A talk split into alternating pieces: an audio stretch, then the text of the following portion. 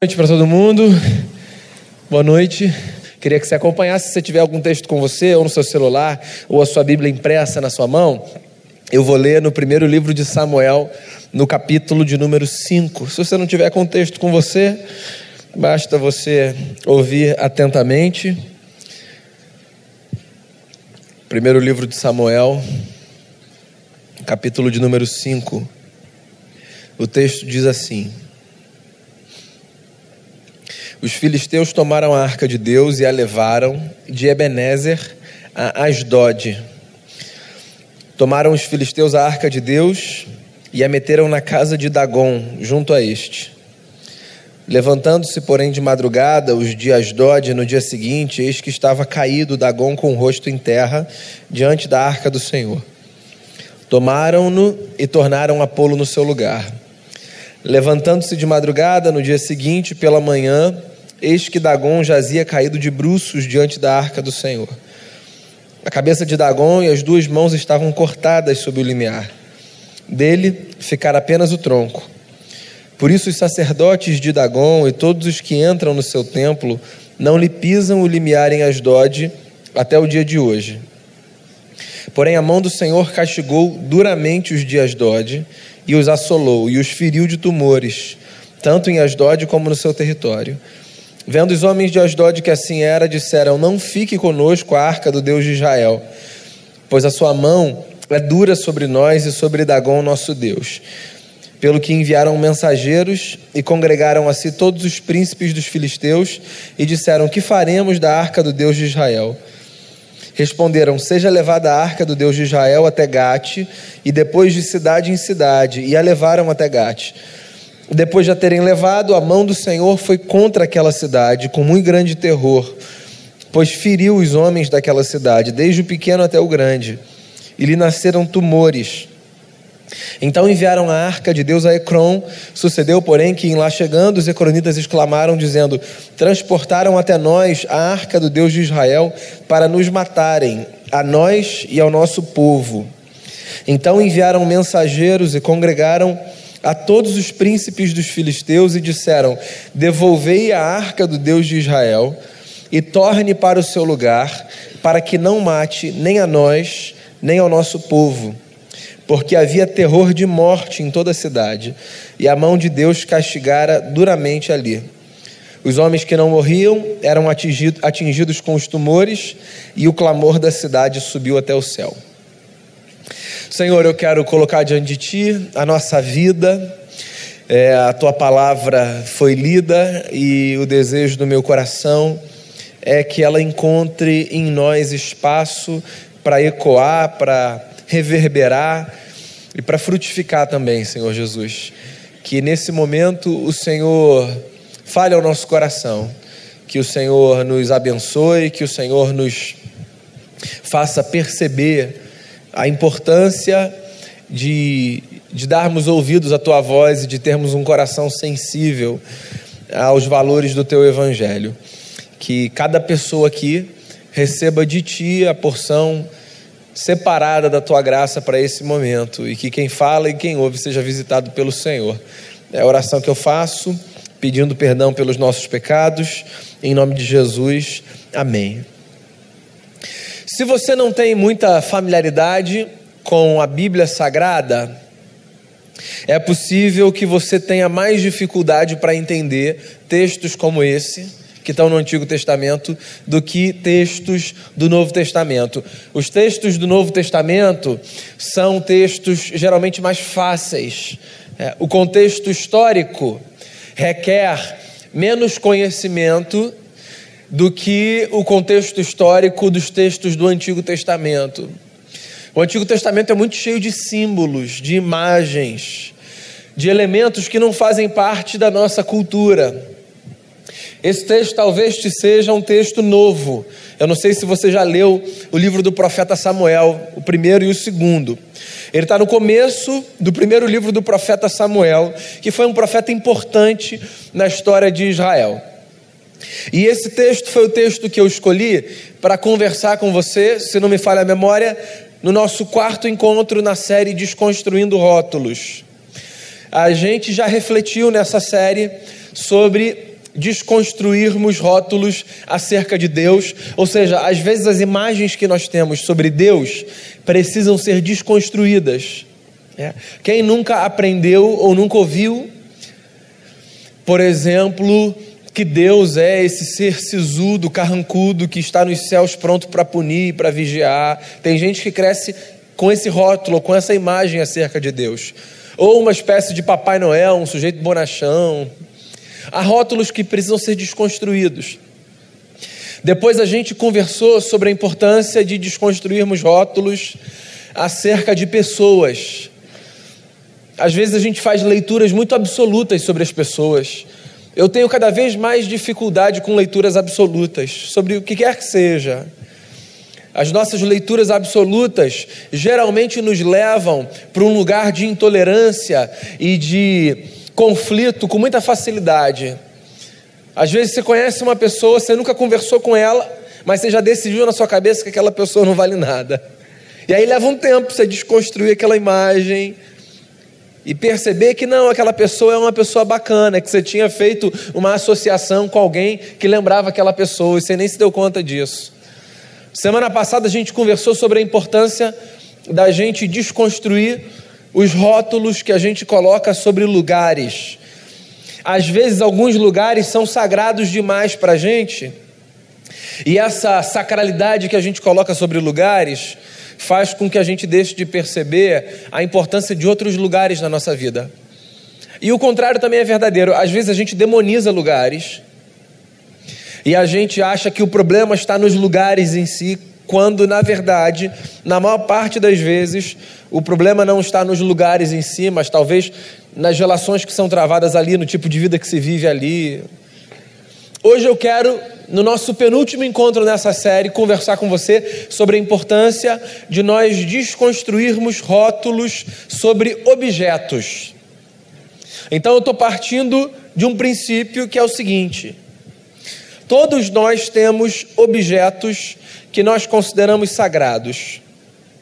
Eu desconheço uma cultura para a qual não existam objetos sagrados. Toda cultura olha para alguns elementos e confere a esses elementos um tom de sacralidade. E aqui eu queria que você pensasse na palavra sac sacralidade ou sagrada, não necessariamente na conotação religiosa, né?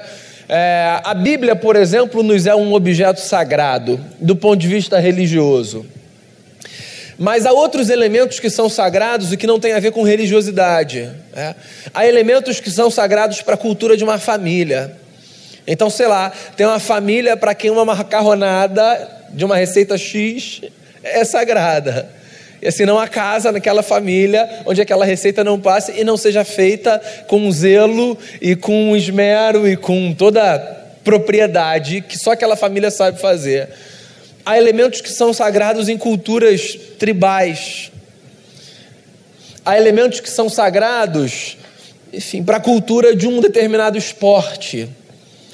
Então, assim, todos nós temos objetos ou elementos que nós sacralizamos, ou seja, elementos que carregam uma importância maior do que todos os demais. E nós nos dedicamos mais ao cuidado deles, nos aproximamos com zelo, com certa reverência, porque aquele negócio é o negócio especial. Por que eu estou fazendo esse preâmbulo?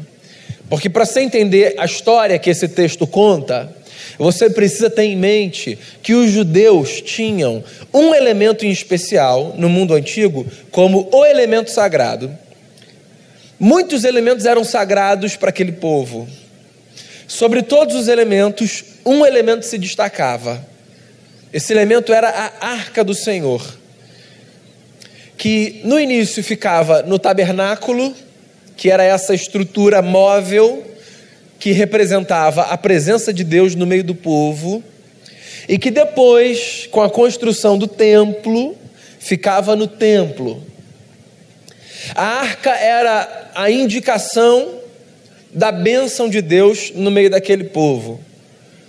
Então, sempre que a arca era vista, uma imagem vinha à cabeça de qualquer judeu daquele tempo: Deus está entre nós. aqui está a nossa proteção, aqui está a nossa força, aqui está o nosso socorro, porque aqui nós temos a representação da presença e do poder do Senhor. Bem, a sacralidade dos elementos, ela é conhecida de outros povos, né? Quem convive com você, em maior grau ou em menor grau, acaba descobrindo o que é sagrado para você, certo? Antigamente não era diferente. Havia um povo que era um povo vizinho do povo judeu, eram os filisteus, e eles, por muitos momentos na história de Israel, entraram em conflito com aquela nação. Os filisteus perceberam que parte do sucesso do povo de Israel nas lutas e nas batalhas tinha a ver com a presença da arca. Então, qual foi a leitura que eles fizeram? A leitura que eles fizeram foi a mais simples possível. Se esse negócio dá sorte para eles na guerra, esse negócio vai dar sorte para a gente também se a gente trouxer esse negócio para cá. Só um parêntese aqui, fazer uma ponte com a nossa realidade. Às vezes nós fazemos a mesma leitura simplista que nós julgamos ser apropriada, mas que se revela com o passar do tempo extremamente equivocada na nossa história e nas nossas relações. Nós gostamos de fórmulas. Nós preferimos que nos digam a fórmula do sucesso a ter que refletir e que escolher cada um por si a partir do seu lugar e do seu contexto. E nós gostamos tanto de fórmula que, mesmo que a fórmula seja uma mentira descarada, é provável que de 10, seis abracem e digam: opa, encontrei, vou pegar para mim. Por que, que você acha, só um parêntese ainda, não vou voltar para o texto não, daqui a pouquinho eu volto. Por que, que você acha que propagandas do tipo é, perca 20 quilos em duas semanas recebem tantas clicadas nos sites? Mesmo que a gente saiba, assim que elas são irreais. Porque a gente gosta de fórmula. Por que, que você acha que num site de notícia, onde há notícia de política nacional, notícia de política mundial, setor de esportes, com classificação do campeonato, parte policial. Por que, que você acha que as notícias que mais recebem clique e visitação são aquelas que começam com sete passos para reticências? Porque a gente gosta de fórmula. Então a gente vê funcionando para o outro e a gente fala assim: esse negócio, se tiver aqui, vai funcionar para mim também. Só que a verdade é que, às vezes, até pode funcionar para a gente também. Mas a vida não é assim, via de regra. Porque nós não somos réplicas uns dos outros. Nós não somos soldados de chumbo. Nós não somos pessoas que funcionam a partir do mesmo padrão, do mesmo modelo que cada história é uma história. E tem coisa que é sagrada para você na sua vida porque funciona para você. Só que para o outro não é sagrada, de novo, esquece a leitura religiosa do sagrado, tá? Porque não funciona para ele, não faz parte da história dele, da formação dele.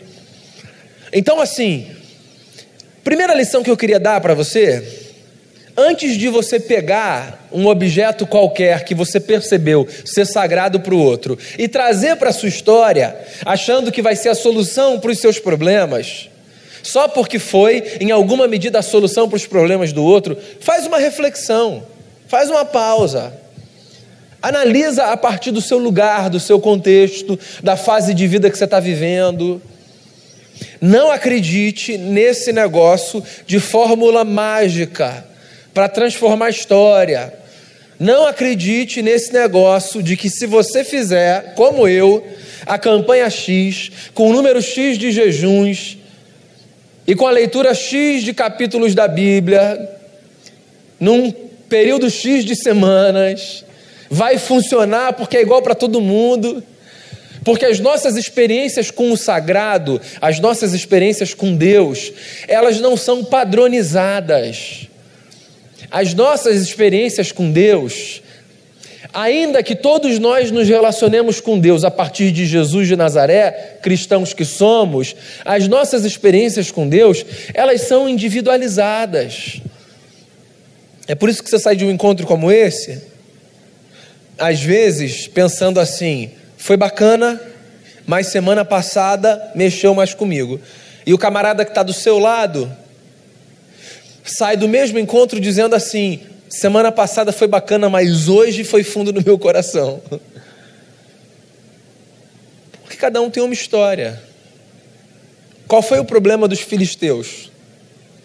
Eles viram a arca que funcionava como representação da presença de Deus no meio dos judeus e eles disseram: esse negócio vai ser importante para a gente. Aí eles pegaram a arca de um lugar chamado Ebenezer, território de Israel, e eles levaram a arca para o seu território e puseram a arca num lugar chamado Asdod. E mais, puseram a arca dentro de um templo chamado Casa de Dagon. Eu imagino os filisteus pensando assim: pronto, agora o nosso problema está resolvido. Tudo que a gente precisava era desse negócio aqui, agora vai funcionar. Como eu imagino a cabeça de um monte de gente que pega a Bíblia, abre no Salmo 91 e bota na sala e diz assim: pronto, agora vai. Agora não tem erro. Que você até pode deixar, tá aberta. Eu acho esse salmo, inclusive, lindíssimo. Mas assim, você percebe que do ponto de vista da abordagem, às vezes é exatamente a mesma coisa. Eles pegam a arca, eles levam para casa de Dagon e eles pensam, imagino eu, agora vai, agora a gente ganha. Porque lá funciona que é uma beleza. Aí desliga a luz, o diácono fecha a porta do templo de Dagon, acabou, desliga o ar, desliga a luz, todo mundo vai embora. No dia seguinte, um negócio estranho acontece. A casa de Dagon tinha uma estátua de Dagon. E na manhã seguinte, surpreendentemente, sem que aparentemente ninguém tivesse entrado, o Dagon, a estátua, aparece caído, cara no chão. É estranho. Mas assim, o recado começa a ser dado. É?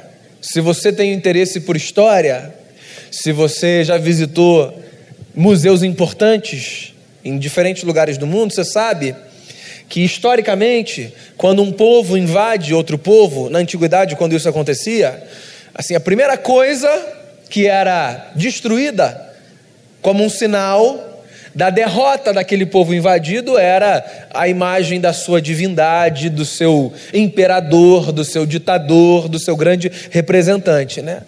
Então você corta a cabeça da estátua de uma divindade, você corta os braços, você derruba no chão. Isso é um recado para o povo.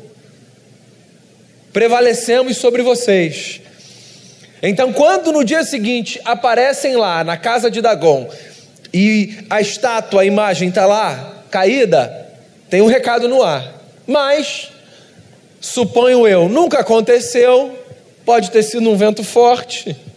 Vamos levantar esse negócio e vida que segue. Daí eles levantam. Só que no dia seguinte, algo parecido acontece. No dia seguinte, o Dagon de novo estava caído no chão diante da arca do Senhor, e a sua cabeça e as suas duas mãos estavam cortadas. Então, vamos combinar que não foi o vento, nem uma coincidência, tem um recado sendo dado aqui. E que recado é esse? Eu acho que o primeiro recado no contexto do povo é: não brinquem com o nosso Deus. Aquele mundo era um mundo de conflito entre deuses. O mundo antigo funcionava assim. As guerras entre os povos eram guerras entre as divindades. Então, quando um exército prevalecia sobre outro, o recado é: o meu Deus é mais forte do que o seu. Só que tem um outro recado em jogo aqui, que eu acho que tem mais a ver com a nossa conversa. O outro recado em jogo aqui é: presta atenção com o que você faz com os objetos sagrados que não te pertencem. Porque os objetos sagrados que não te pertencem pertencem a alguém, para quem esses objetos têm importância. E mais, esses objetos apontam para alguma coisa. Deixa eu encurtar a história. O negócio ficou tão estranho lá na casa de Dagon que não apenas a estátua apareceu com a cabeça cortada e com os braços cortados, mas também um sem número de gente apareceu enferma de algum mal, como uma espécie de maldição derramada sobre aquele povo. A história é essa. E qual é o meu objetivo ao contar essa história numa série em que nós estamos nos propondo a desacralizar objetos? O meu objetivo é fazer você perceber algumas coisas que eu acho importantes para a minha vida e para a sua vida. Primeiro lugar, eu queria que você percebesse a partir desse texto por mais sagrados que alguns objetos nos sejam, a verdadeira sacralidade está sempre para além deles, para aquilo que eles apontam. Deixa eu tentar transformar isso em algo mais prático para você. Está aqui a Bíblia.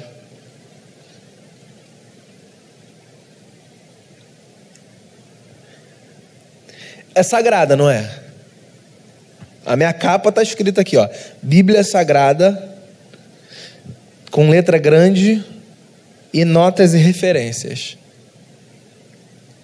Aí, porque esse texto me é sagrado,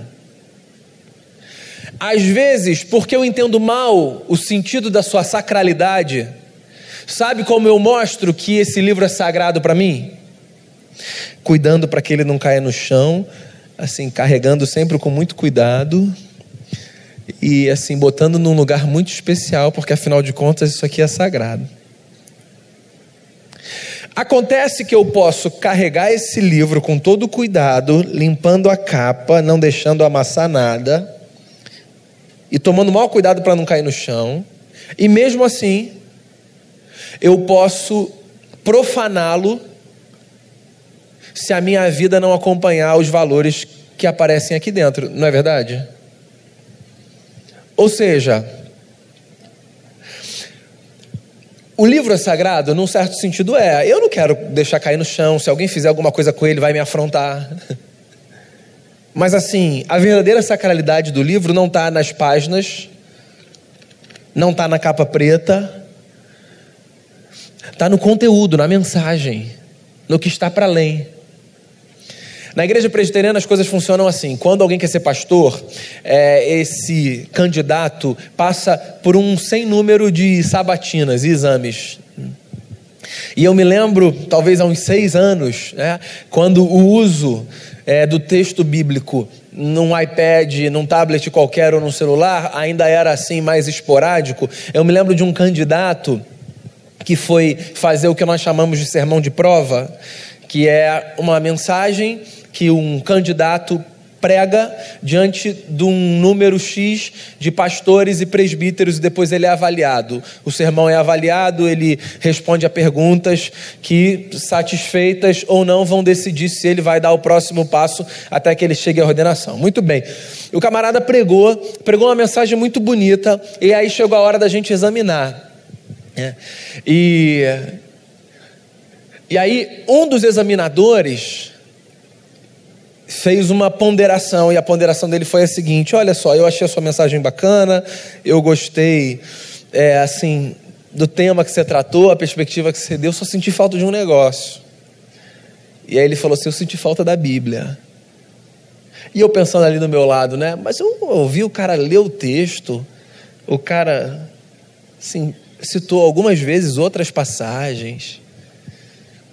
E aí ele continuou né, o argumento dele, dizendo assim: Eu não ouvi o barulho das páginas. Então você percebe qual é o ponto?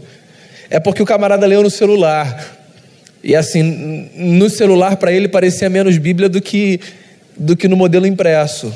Só que se o ponto é esse, a gente vai ter que voltar para as duas tábuas de Moisés, né? Você percebe? Assim, não é se eu estou carregando no modelo impresso ou se eu estou carregando na minha versão digital. A sacralidade não está aqui. A sacralidade está na mensagem, no que está para além. E mais do que isso, a sacralidade está na minha sabedoria de aplicar o texto que eu considero sagrado na minha caminhada e de mostrar com a minha vida que sim, aquilo ali é muito santo para mim Tão santo que mais do que carregar no bolso ou debaixo do braço, eu carrego no coração, nas palavras, na mente. Uma frase do John Stott que eu gosto bastante de citar aqui. Ele diz assim: mente bíblica não é aquela capaz de citar os textos, mas aquela capaz de raciocinar dentro dos parâmetros das Escrituras. Então, o livro não é sagrado para mim só porque eu cito o versículo. Quando o diabo aparece para tentar Jesus, ele cita, palavra com palavra ali. O livro se revela sagrado para mim quando eu sou capaz de raciocinar e de agir a partir dos valores que eu encontro nessas páginas. Nas que eu passo assim, fazendo barulho, ou nas que eu passo com meu dedo. Mais uma lição que eu acho que esse texto ensina para mim e para você. E para mim essa é a grande lição do texto. Nenhuma experiência sagrada pode ser usurpada, replicada, imitada. Eu acho que foi isso que os filisteus, quando roubaram a arca, não perceberam. Que sagrado não é o objeto, mas aquilo que ele representa. E o que o objeto representa só funciona na experiência, nunca funciona na fabricação. Deixa eu tentar transformar isso em algo mais prático para você. Você pode achar minha oração linda, eu posso achar a sua oração linda. Mas a minha vida com Deus não se sustenta a partir da oração que você faz, nem a sua vida com Deus se sustenta a partir da oração que eu faço. Quando você pede para orar por você, e quando eu peço para você orar por mim, isso tem a ver com a importância da voz do outro como intercessor diante de Deus pela minha vida. E não como a garantia de que a fé do outro me sustentará. Porque a experiência com o sagrado não é replicada. É por isso que eu digo, você até pode deixar o Salmo 91 aberto ali. Mas assim, pode não fazer a menor diferença, porque a questão não é o Salmo 91 ou qualquer outro texto aberto. A questão é a genuinidade da experiência que eu tenho com o sagrado. A questão não é se eu digo, Jesus, muito obrigado de manhã, ou se antes de dormir eu faço uma oração.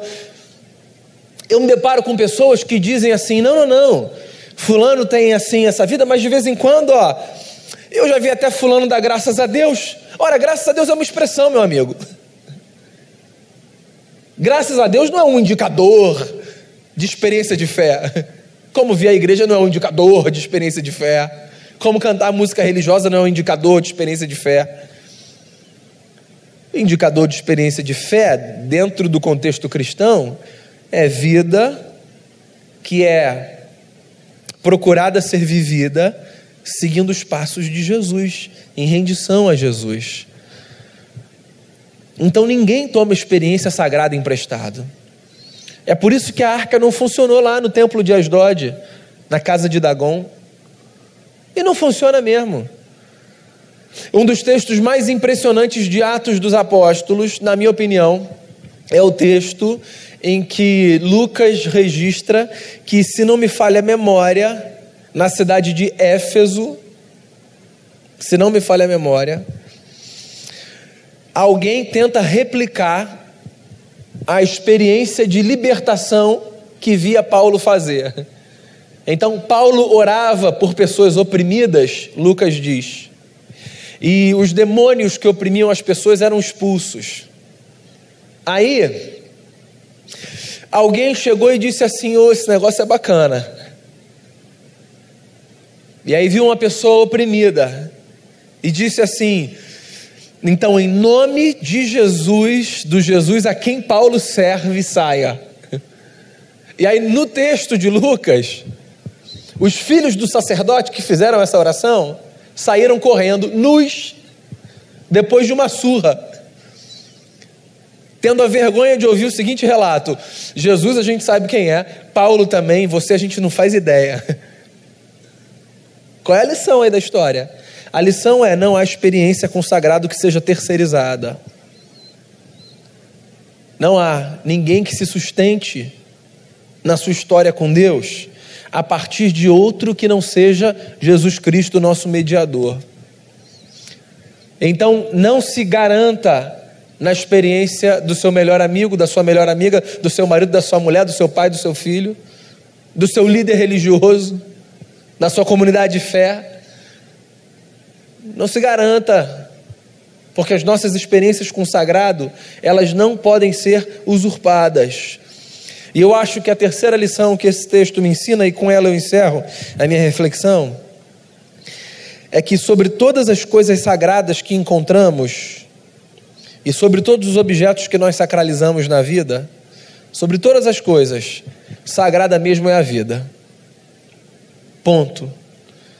Se eu tivesse que resumir numa frase, no que consistiu o ministério de Jesus, qual foi o maior projeto dele como mestre em Israel? Eu diria a você que o maior projeto de Jesus como mestre em Israel foi o de mostrar que sobre tudo e sobre todos, sagrada é a vida. Por isso que Jesus cura no sábado. Porque para Jesus, a vida é mais sagrada do que o calendário. Por isso que Jesus se deixa tocar por uma mulher com fluxo de sangue. Porque para Jesus a vida é mais sagrada do que a lei de Moisés.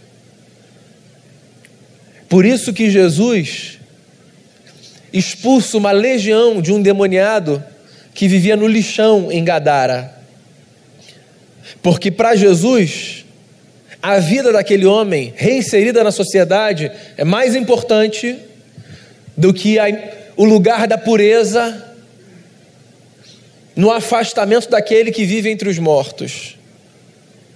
Por isso que Jesus dá uma chamada nos caras que se espantam porque os seus discípulos comiam sem lavar as mãos. Porque para Jesus o que sai é mais importante do que o que entra. O meu objetivo não é o de fazer com que você deixe de considerar sagrados os objetos que você considera. Que a Bíblia continue nos sendo sagrada. Como sagrada é a arca para os judeus. Como sagradas são as imagens para os católicos romanos. Como sagrados são os símbolos para adeptos de quaisquer religiões que têm o direito de professarem a sua fé, sacralizando os elementos que quiserem. mas que a gente nunca se esqueça que o objeto em si apenas representa algo muito maior. Foi a vida que Deus instituiu como sagrada, a minha, a sua e a do seu filho, que para mostrar a importância da minha vida e da sua, deu a dele na cruz e a tomou o terceiro dia. Então, que os nossos rótulos colocados sobre objetos, quaisquer que sejam, sejam desconstruídos se necessário for, para a gente perceber que acima de todas as coisas, santa é a vida que Deus nos deu e que ela seja vivida sem que a gente imite, sem que a gente usurpe, sem que a gente falsifique, sem que a gente replique, que a nossa experiência com Deus através de Jesus seja genuína, única e que a gente possa mostrar para quem for, onde quer que a gente esteja, que caminhar com Deus do lado é sim uma experiência impagável, maravilhosa, insubstituível. Só experimentando para ver. Você pode fechar seus olhos, a gente vai orar, agradecer pela noite, agradecer pela presença de Deus, agradecer pelo que você quiser agradecer. Eu soube antes de começar a pregar que o Arthur, um menininho de 7 anos, amigo do meu filho aqui da igreja, sofreu um pequeno acidente no box, explodiu o box, mas ele está bem, mas foi para o hospital. E eu queria orar pelo Arthur também, que a presença santa de Deus lá, o Arthur sempre está aqui às quartas com a Francis, a mãe dele, que aquele hospital agora seja um lugar tão santo quanto santo é esse lugar, para que ele seja, enfim, tratado no que precise, nos ferimentos dele.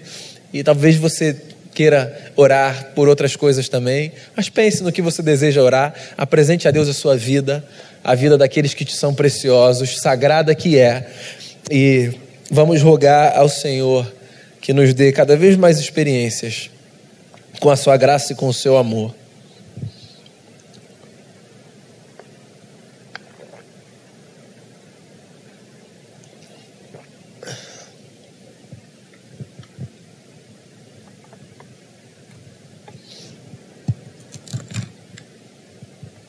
Senhor Jesus, eu quero agradecer ao Senhor pela bênção de sermos seguidores, seguidores teus. Eu quero agradecer pelo privilégio de, de termos mergulhado nessa experiência maravilhosa com a presença do Senhor, por termos devotado nosso coração a Jesus, por confiarmos no testemunho da palavra santa que nos faz acreditar ser Jesus o Filho de Deus, que deu a sua vida e que a tomou o terceiro dia. Eu quero rogar ao Senhor, é, pedindo que as nossas experiências contigo, com o próximo, sejam cada vez mais intensas e mais profundas. Que o que a gente lê na Bíblia nos faça desejar ainda mais conhecer a Ti e experimentar de Ti aquilo que é possível ser experimentado por aqueles que abrem o coração para o Senhor. Livra-nos da, da experiência trágica de tentarmos replicar aquilo que não é nosso e nos leve para o caminho da genuinidade, da autenticidade na experiência com Cristo, nosso Senhor que cada um aqui tenha no coração experiências profundas com o amor do Senhor e com a graça do Senhor. Cada um a seu jeito, cada um a sua forma, e que as nossas experiências sejam iluminadas pela palavra e confirmadas como experiências santas, porque encontram respaldo nos princípios da tua palavra. Que mais do que o livro santo, os princípios nos sejam santos, porque são eles os princípios de vida que nos inspiram, que nos transformam. Quero colocar o coração de cada um aqui diante de Ti. Os desejos, as necessidades, os anseios que nós carregamos. Quero colocar em especial a vida do Arthur diante de Ti. Quero te agradecer porque, apesar do susto, é, nada de grave aconteceu, mas quero rogar que naquele hospital, ao ser é, tratado da forma necessária pelos médicos, que ele, a Francis, o Carlos, que todos eles experimentem a doce presença do Senhor agindo através daquela equipe médica, de todos aqui, de todos aqueles que estiverem envolvidos. Quero colocar diante de ti é, a equipe que ainda está em Guiné-Bissau, Caleb, Rosinha, Manu, Lívia, Marcelo e Daniel. Quero pedir que o Senhor os sustente, que quando eles voltarem nesse final de semana, eles voltem é, com mais bagagem no coração do que levaram na mala, Senhor Jesus. Que eles voltem profundamente abençoados e que eles transmitam a nós aqui toda a bênção que receberam ao poder ajudar e servir é, o teu povo lá em Guiné-Bissau. Que eles voltem em paz que esses dias nessa semana que ainda nos restam também sejam dias de muita graça e de muita bondade na tua presença. Obrigado por essa noite. Leve todo mundo em segurança. É o que eu peço a ti. Em nome por amor de Jesus. Amém.